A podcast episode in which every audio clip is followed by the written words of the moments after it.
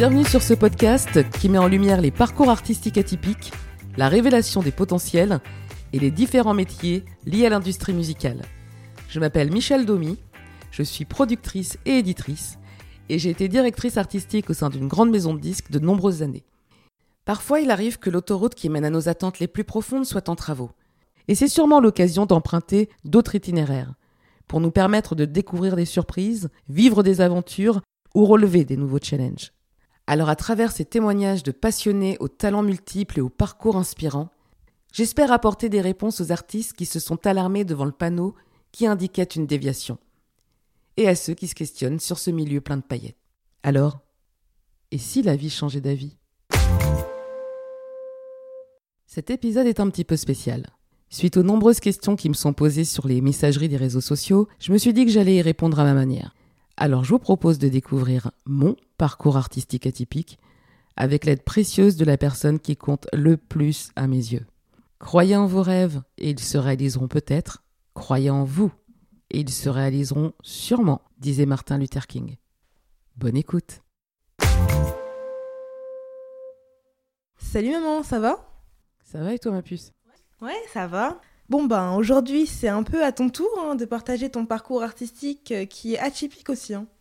Eh ben ouais, il euh, y a tellement de personnes qui me posent des questions que bah là du coup je vais essayer d'y répondre d'un bloc en fait. Non, c'est super. Alors, la musique, ça t'es venu comment? La musique a toujours fait partie de ma vie depuis euh, très très très très très petite. J'ai toujours aimé la musique grâce à mes parents parce que mes parents écoutaient beaucoup, beaucoup, beaucoup de musique. Euh, ta grand-mère écoutait beaucoup de variétés, de chansons françaises euh, et de variétés internationales. Donc c'était euh, Ferré, Ginette Renault, Aznavour, et puis beaucoup d'Elton John, de Phil Collins. et ton grand-père, c'était beaucoup plus groove de son côté, lui. On était plutôt dans le, alors évidemment dans tout ce qui était euh, musique antillaise, ça c'est clair, musique latine, jazz, euh, beaucoup de, ouais, de funk à l'époque, hein, euh, beaucoup de Earth, Wind and Fire, beaucoup de Quincy Jones, enfin tout ce qui groovait. Donc j'avais les deux côtés, le côté qui groove et le côté un petit peu plus texte, un petit peu plus pop, un petit peu plus chanson. Mais c'était tout le temps, partout. je crois qu'on avait des postes dans toutes les salles de la maison.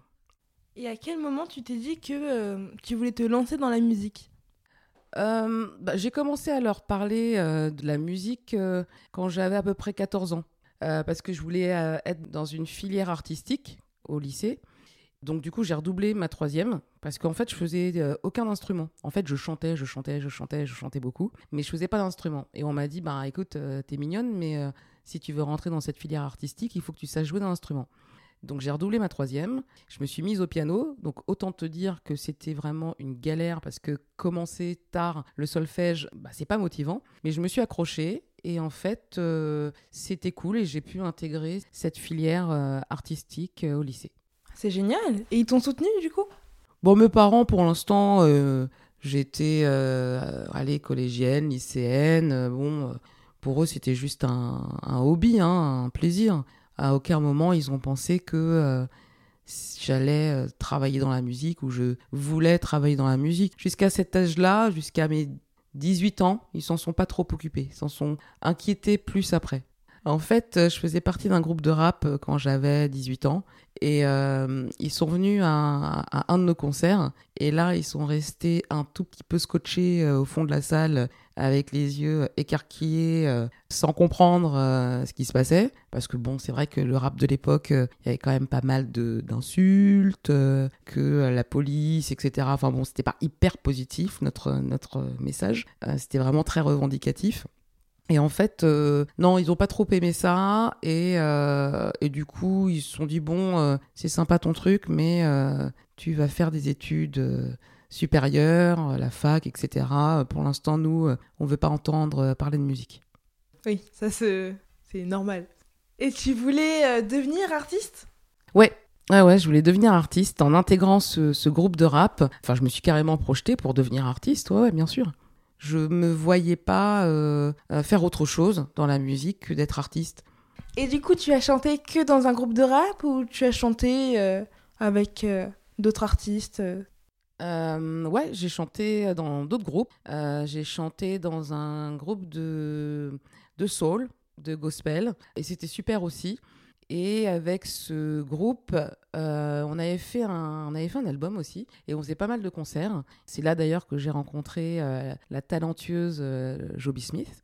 Et avec ce groupe, on accompagnait euh, beaucoup d'artistes sur les plateaux télé. Donc des artistes comme euh, Gilbert Bécaud, Michel Fugain, euh, les To Be Free ou Philly Winter. Et donc voilà, j'étais choriste dans ce groupe. J'étais choriste et soliste. Et puis, et puis voilà. Et à quel moment tu as voulu faire de la musique plus sérieusement?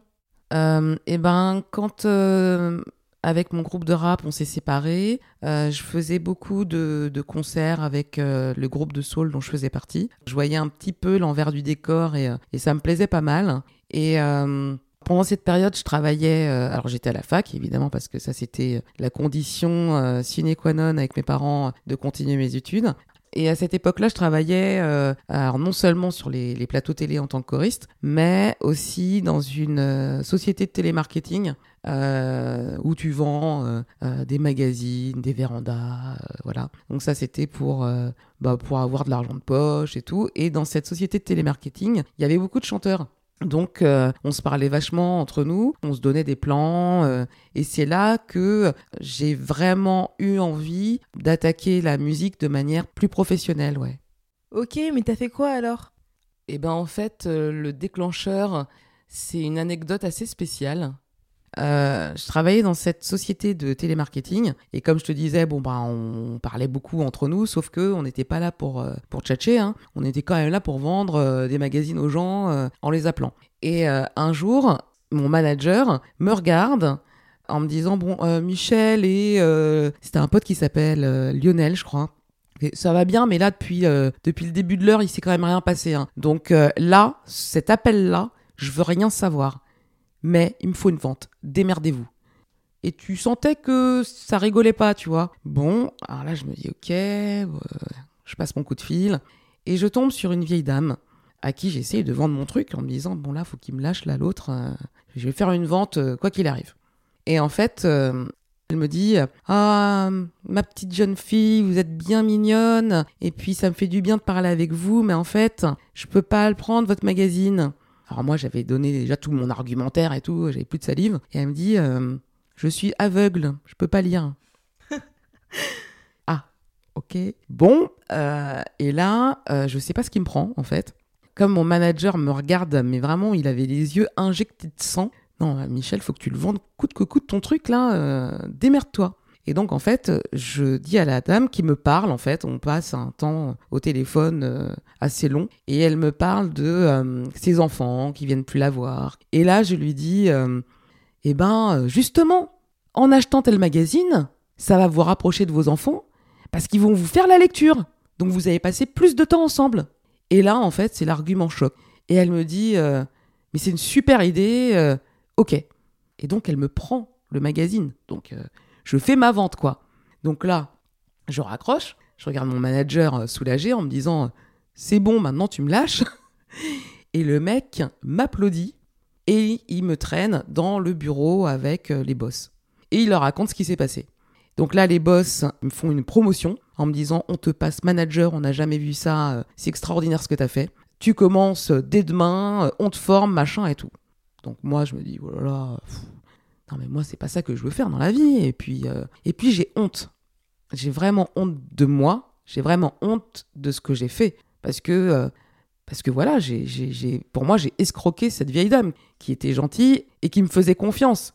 Je quitte la boîte euh, avec cette proposition cette promotion. Et puis je rejoins mon meilleur ami qui voulait me présenter une de ses très bonnes connaissances qui travaillait dans une maison de disques parce que je lui ai dit, écoute, moi j'aimerais vraiment euh, travailler dans une maison de disques et tout, et tout, et tout. Il me dit, bah écoute, euh, ça marche, euh, je vais te présenter William, on va aller boire un verre avec lui. Et donc il s'agissait de William Edor, qui est aujourd'hui le boss du label Rex 118, qui cartonne. Et donc William, il me dit, ah non mais Michel, on rentre pas comme ça dans une maison de disques en claquant des doigts, tu vois. Je dis ok, d'accord, mais je fais quoi? Il me fait bah écoute, euh, il y a une formation qui est super qui s'appelle les formations d'Issoudun. renseigne-toi. Il y a beaucoup de demandes, ils prennent pas beaucoup de monde, essaye de mettre toutes les chances de ton côté et tout et tout. Donc, euh, bon, euh, le lendemain, euh, je me renseigne, et puis je devais retourner travailler dans ma société de télémarketing. Et puis j'arrive, et puis en fait, je sais pas, je pète un câble, je suis saoulé, je vais voir les boss et je leur dis, bon, j'accepte pas votre proposition, merci, mais moi, voilà ce que je veux faire dans la vie, donc je démissionne. Et j'aimerais aussi que vous annuliez l'abonnement de la petite dame là. Donc ils, tombent sur, ils tombent sur le cul quand même. Et ils me disent euh, Attends, tu peux pas partir et tout. Euh, ils essayent de me convaincre et non, moi je suis décidée et tout. Donc euh, je dis non. Ils acceptent ma démission. Donc moi, je vais commencer mes démarches pour faire partie de cette formation. Et puis on dit Mais vous pouvez pas en bénéficier Je sais pas pourquoi. Bah parce que vous n'êtes pas demandeuse d'emploi. Ah ok. Donc je suis ouais, mais je fais quoi? Votre boîte, il aurait fallu qu'elle vous licencie quoi. Donc moi, bon bah, je me dégonfle pas, j'y retourne le même jour. Hein. Et je leur dis bon bah en fait, il euh, faudrait que vous me refassiez le papier, il euh, faudrait que vous me licenciez pour que j'ai droit à la formation et tout. Et en fait bon, ils m'aimaient bien. Euh, puis j'avais été, j'avais été cash, j'avais été honnête et ils me disent ok, on te licencie. Donc là j'ai pu faire mes démarches pour intégrer cette formation où j'ai été prise. Et c'est quand j'ai fait cette formation que tout a commencé. Bah, c'est une, une, histoire plutôt inspirante, j'ai envie de dire. Bah, je sais pas si elle est inspirante, mais en tout cas, je pense que si j'avais pas suivi mon envie, j'en serais pas là aujourd'hui, c'est clair. Et c'est-à-dire, qu'est-ce qui a commencé? Bah, Suite à cette formation, j'ai fait un stage, je devais faire un stage, et je l'ai fait euh, chez Barclay. Euh, parce que moi je voulais intégrer euh, une grande maison de disques et j'ai eu la chance de le faire chez Barclay et en fait c'est là que tout a commencé en fait j'ai eu la chance de le faire à l'artistique j'ai eu la chance d'apprendre euh, énormément avec des personnes euh, superbes. Ça a été une des plus belles périodes de ma vie, même encore maintenant quand j'y pense. J'ai eu la chance de travailler sur des projets comme euh, Noir Désir, Vanessa Paradis, Philippe Catherine, La Brigade, Matthew Stone, This is La Peste. Donc c'était juste pour moi, mais c'était un, truc de dingue. Et on m'a, bien appris et voilà, c'était super. Et comment du coup t'es devenue directrice artistique? Je suis devenue directrice artistique euh, grâce euh, à la confiance de mon patron quand euh, Universal Music Publishing a fusionné avec BMG. Donc ce patron qui s'appelle Jean-Philippe Allard m'a nommée directrice artistique alors que j'étais même pas là puisque j'étais j'étais en congé maternité. Et voilà, il m'a fait confiance. avant de partir en congé maternité, on a discuté un petit peu. Et on va dire qu'il a misé sur moi, il m'a donné ma chance, quoi. Ça n'a pas été simple du tout, mais j'étais super motivée. J'avais vraiment envie, bah déjà de pas décevoir, et puis surtout de trouver des artistes euh, qui puissent être euh, particuliers, qui puissent être singuliers, euh, voilà. Et comment tu fais pour signer un artiste? C'est quoi tes critères? J'ai pas de critères. C'est toujours des coups de cœur. Je suis surtout attirée par une empreinte vocale et les fragilités les maladresses que les artistes essayent de cacher. Ça, ça me touche. Et j'ai une sensibilité populaire, donc euh, je me dis souvent que si je suis touchée, euh, les gens le seront aussi, et souvent c'est ce qui s'est passé. Mais, c'est dur, hein, euh, parce qu'on peut pas expliquer ce qu'on ressent quand on écoute un artiste. Et puis souvent, c'est un artiste qui démarre, donc il a pas de communauté, il a pas d'environnement, il a pas de positionnement. Donc, on faut juste expliquer qu'on a été touché, mais la plupart du temps, les gens s'en foutent que tu sois touché. Ils veulent savoir s'il a un public, ils veulent savoir s'il a déjà fait des concerts, ils veulent savoir s'il a déjà un album de prêt, ils veulent savoir si euh, l'artiste est prêt. Mais ça, moi, en fait, euh, je m'en fous. Parce que si je fais ce métier, c'est justement pour euh, apporter mon savoir-faire avec l'aide d'équipes, de partenaires, parce que c'est de ça dont il a besoin l'artiste, c'est de s'entourer de professionnels qui vont pouvoir l'aider à vivre de vivre son rêve, euh, vivre de son art, euh, transmettre son message. Donc, euh, je veux pas avoir de critères. Je veux continuer à être touchée. Et ça m'avait fait ça avec Camille Lelouch il y a 6-7 ans, et on m'avait refusé sa signature. Donc quand je l'entends aujourd'hui, et, savoir qu'elle prépare son album, bah, je suis contente pour elle. C'est mérité parce qu'elle a une véritable identité artistique et une vraie empreinte vocale. Donc ça, c'est cool. C'est toujours risqué la collaboration avec un artiste, que ce soit sur le plan artistique, euh, promotionnel euh, euh, ou sur le management. C'est une aventure, mais il faut savoir prendre des risques quand on a des convictions et tout faire pour que ça fonctionne. Et puis il y a des fois où ça marche et puis des fois où ça marche pas. Et avec les artistes, t'es plutôt cool ou t'es plutôt un peu relou comme à la maison? Euh, un peu des deux. un petit peu les deux. Je suis cool et euh, effectivement assez exigeante. C'est vrai. Ça, c'est un, trait de mon caractère. euh. Mais c'est aussi parce que je suis très exigeante avec moi-même. J'ai toujours travaillé très dur pour atteindre mes objectifs. Mais aussi parce que je connais ce métier et qu'il est sans pitié. Donc j'ai une exigence effectivement assez élevée, mais qui est bienveillante. Et peut-être que cette exigence, par moment, est un peu pesante. Ça, j'en ai bien conscience. C'est possible. Genre- Je préfère être dur avec un artiste, mais parce que c'est bienveillant et que c'est pour le préparer, plutôt que ce soit euh, quelqu'un d'autre et que là, pour le coup, euh, il lui casse les jambes, quoi.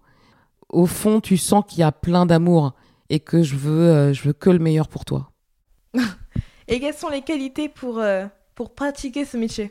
Oh, je dirais de la passion, de la conviction et puis de l'endurance quoi parce que euh, il faut pas lâcher euh, tout de suite. C'est-à-dire que euh, même si ça prend pas tout de suite, c'est pas grave.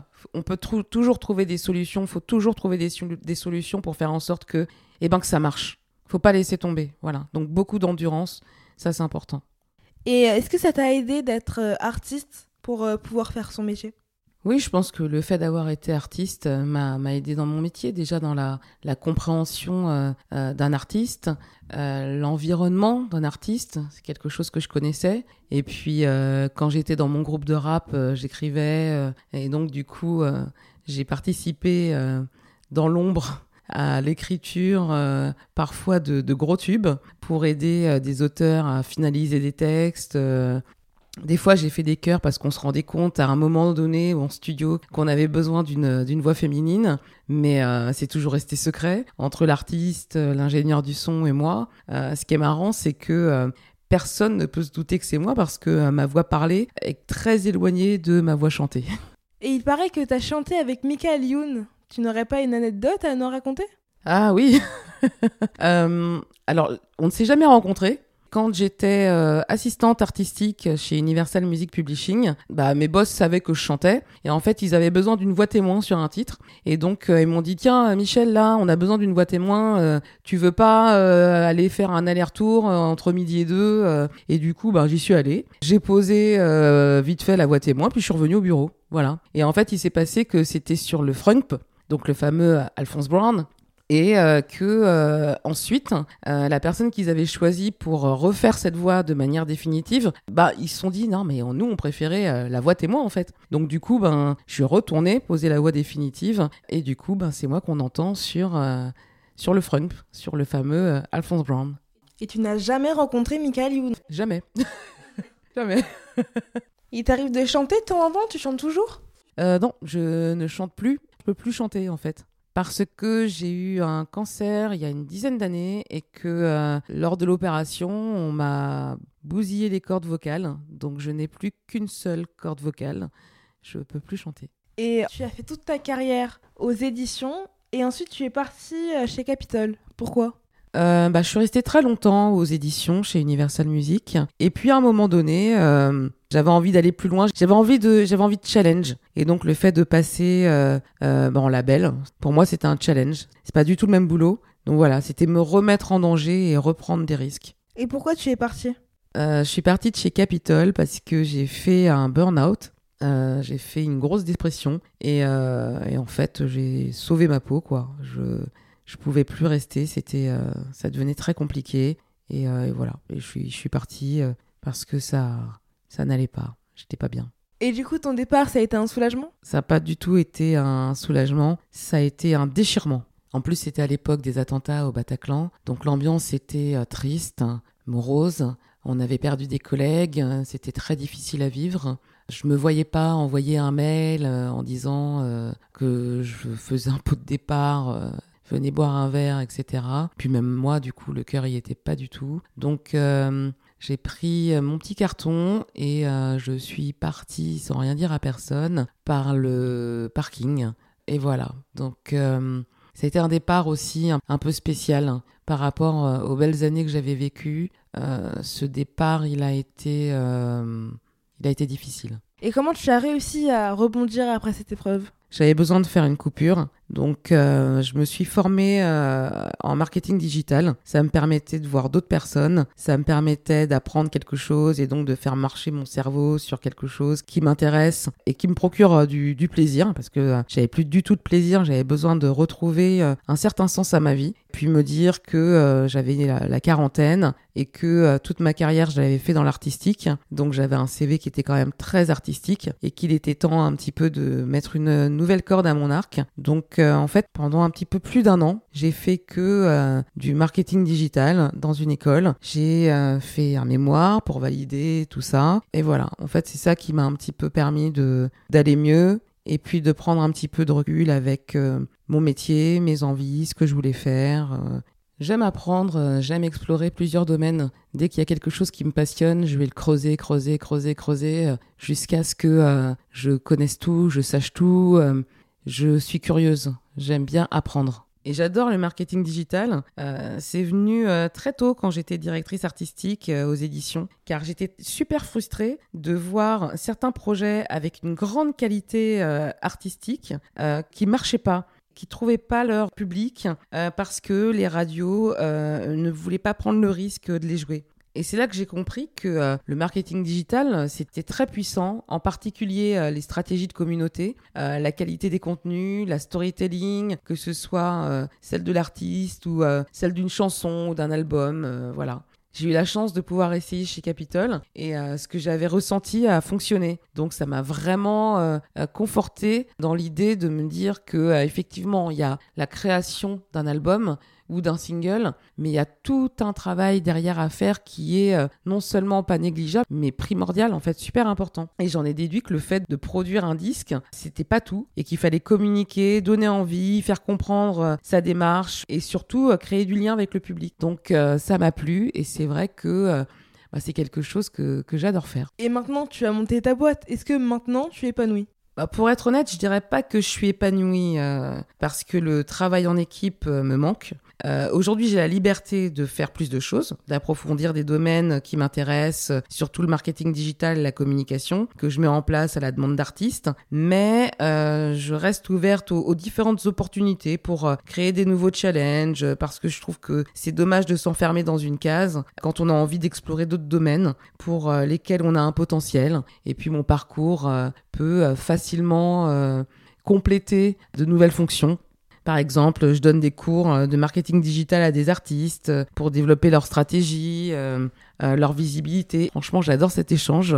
J'aurais jamais pensé faire ça un jour ou faire des podcasts, surtout en sortant d'un cursus en psychologie option criminologie. Je me dis juste que quand on a l'envie, la passion et les connaissances, rien n'est impossible. La vie est courte, faut pas se mettre de barrières. Mais bon voilà, mon épanouissement, je le trouve aujourd'hui dans la possibilité de faire plein de choses aujourd'hui et euh, de faire plein de choses demain. Et pourquoi tu as décidé de faire un podcast? Et pourquoi ce nom? Les podcasts, euh, c'est une récréation en fait euh, par rapport à mes différentes activités professionnelles qui sont parfois compliquées. Donc les podcasts, c'est vraiment une bulle créative et bienveillante qui apporte du bien-être et de l'espoir aux artistes. mais pas seulement, il y a plein de gens qui connaissent pas du tout ce métier qui s'y intéressent et apprennent des choses à travers des beaux parcours, des belles histoires. Puis j'aime bien ce format qui est pas trop long, qu'on écoute dans les transports, en faisant ses courses, en cuisinant tout seul, à plusieurs. Euh, je trouve ça sympa.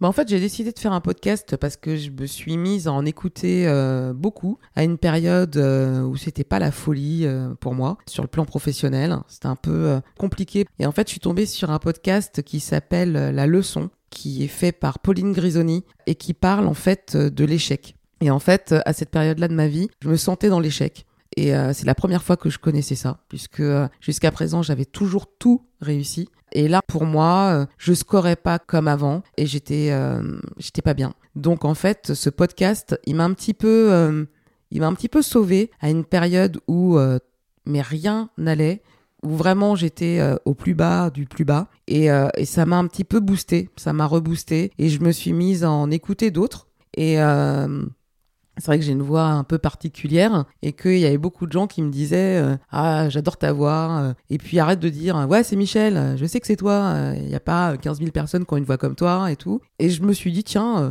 bah moi, j'aimerais bien aussi, du coup, apporter ma pierre à l'édifice aux artistes surtout qui m'envoient des messages régulièrement sur Messenger, sur Instagram, euh, par mail, euh, et à qui je, bah du coup des fois j'oublie de répondre ou je réponds un peu tard. euh. et en fait j'avais envie de, quelque chose qui leur permette bah, de trouver un petit peu d'espoir parce que c'est un métier qui est difficile et quelque chose d'un peu ludique aussi, voilà. Donc je me suis dit tiens bon bah moi j'ai envie de, donner aux artistes un petit truc positif hein, qui leur permette de, de pas perdre espoir, de garder le courage, de réaliser leurs rêves. Et puis ce nom, il vient d'un artiste euh, que j'avais signé quand j'étais euh, chez Universal Music Publishing. Il s'appelle Nazim. C'est un auteur-compositeur, euh, interprète extrêmement talentueux qui m'a touché dès la première fois que je l'ai vu. Et il avait une chanson qui s'appelle Si la vie changeait d'avis. Et cette chanson, bah, je l'adore. Et je trouvais le titre super parce qu'en fait, j'ai constaté que euh, moi qui suis beaucoup dans le contrôle, et ben en fait, tu décides pas. Et euh, c'est la vie qui change d'avis. Donc euh, ça me correspondait bien à une période où j'ai décidé de faire ce podcast. Ça me correspond bien aujourd'hui. Donc euh, voilà. Ok, cool. Du coup, tu penses que la vie peut vraiment changer d'avis? Oui, la vie peut changer d'avis. Malgré tous les plans qu'on met en place, euh, il y a un moment où euh, c'est la vie qui décide finalement. Donc, euh, faut se laisser porter. Parfois, euh, d'expérience, ça amène euh, vers des belles rencontres, vers des belles surprises et vers des belles aventures. Et euh, je te vois travailler avec beaucoup d'artistes en ce moment. Qu'est-ce que qu'est-ce que tu fais avec eux? Qu'est-ce que tu leur apportes? On va dire que je suis la femme de l'ombre. En ce moment, je fais beaucoup d'accompagnement et de consulting auprès d'artistes, pop urbain, afro, de producteurs indépendants aussi. Et puis j'ai des signatures en cours. C'est surtout de l'accompagnement pour l'instant que je fais. Donc euh, de l'accompagnement euh, éditorial, de l'accompagnement euh, sur les contrats, de l'accompagnement euh, euh, sur la direction artistique. euh, voilà. J'aime beaucoup aider les artistes. En fait, s'il y a un truc qui est difficile pour moi, c'est- c'est qu'un artiste soit dans une impasse. Enfin voilà, pour moi, c'est euh, la vie, c'est fait pour ça. La vie, c'est fait pour euh, pour filer des coups de main, que l'énergie elle tourne en fait. Ça mange pas de pain de euh, partager un coup de fil, de faire un mail, d'aider quelqu'un quoi. Eh bien, euh, je te remercie maman pour euh, ton témoignage, euh, ta sincérité, euh, ton partage. Même moi, hein, j'ai appris des trucs. Hein. Ah ouais, carrément. Bah, écoute, non, merci à toi. hein. J'ai adoré faire ce petit exercice avec toi, c'était cool. Non, moi aussi. J'espère que cet épisode spécial vous a plu. J'ai rarement été aussi bavarde et aussi transparente. Je crois qu'on ne pourra plus me dire que je suis mystérieuse. Encore merci pour vos messages et vos écoutes qui sont de plus en plus nombreuses et qui me font vraiment super plaisir. Continuez à m'envoyer des messages, j'adore vos commentaires. J'ai terminé cet épisode avec un petit bêtisier parce qu'on s'est bien marré quand même. Alors prenez soin de vous. Et à bientôt pour l'épisode 10. Je suis détendue là. Bon, bah aujourd'hui, c'est un peu à ton tour de euh, partager ton parcours d'artiste. Bah ouais, ouais, ouais. C'est vrai qu'il y a tellement de personnes qui me posent des questions. Et surtout, je compte sur vous pour mettre 5 étoiles sur iTunes. Est-ce que. c'est- Ah, mais wesh iTunes. iTunes, c'est ça? iTunes. iTunes? Oui. Bah, c'est ce que j'ai dit. Mais c'est ce que je viens de dire là, la phrase que je viens de faire, elle était bien. Et surtout, je compte sur vous pour mettre. Et surtout, je compte sur vous pour mettre 5 étoiles sur iTunes. C'est bon? iTunes. Bon bah je crois que c'est clair, hein. je compte sur vous pour mettre 5 étoiles. Sur iTunes.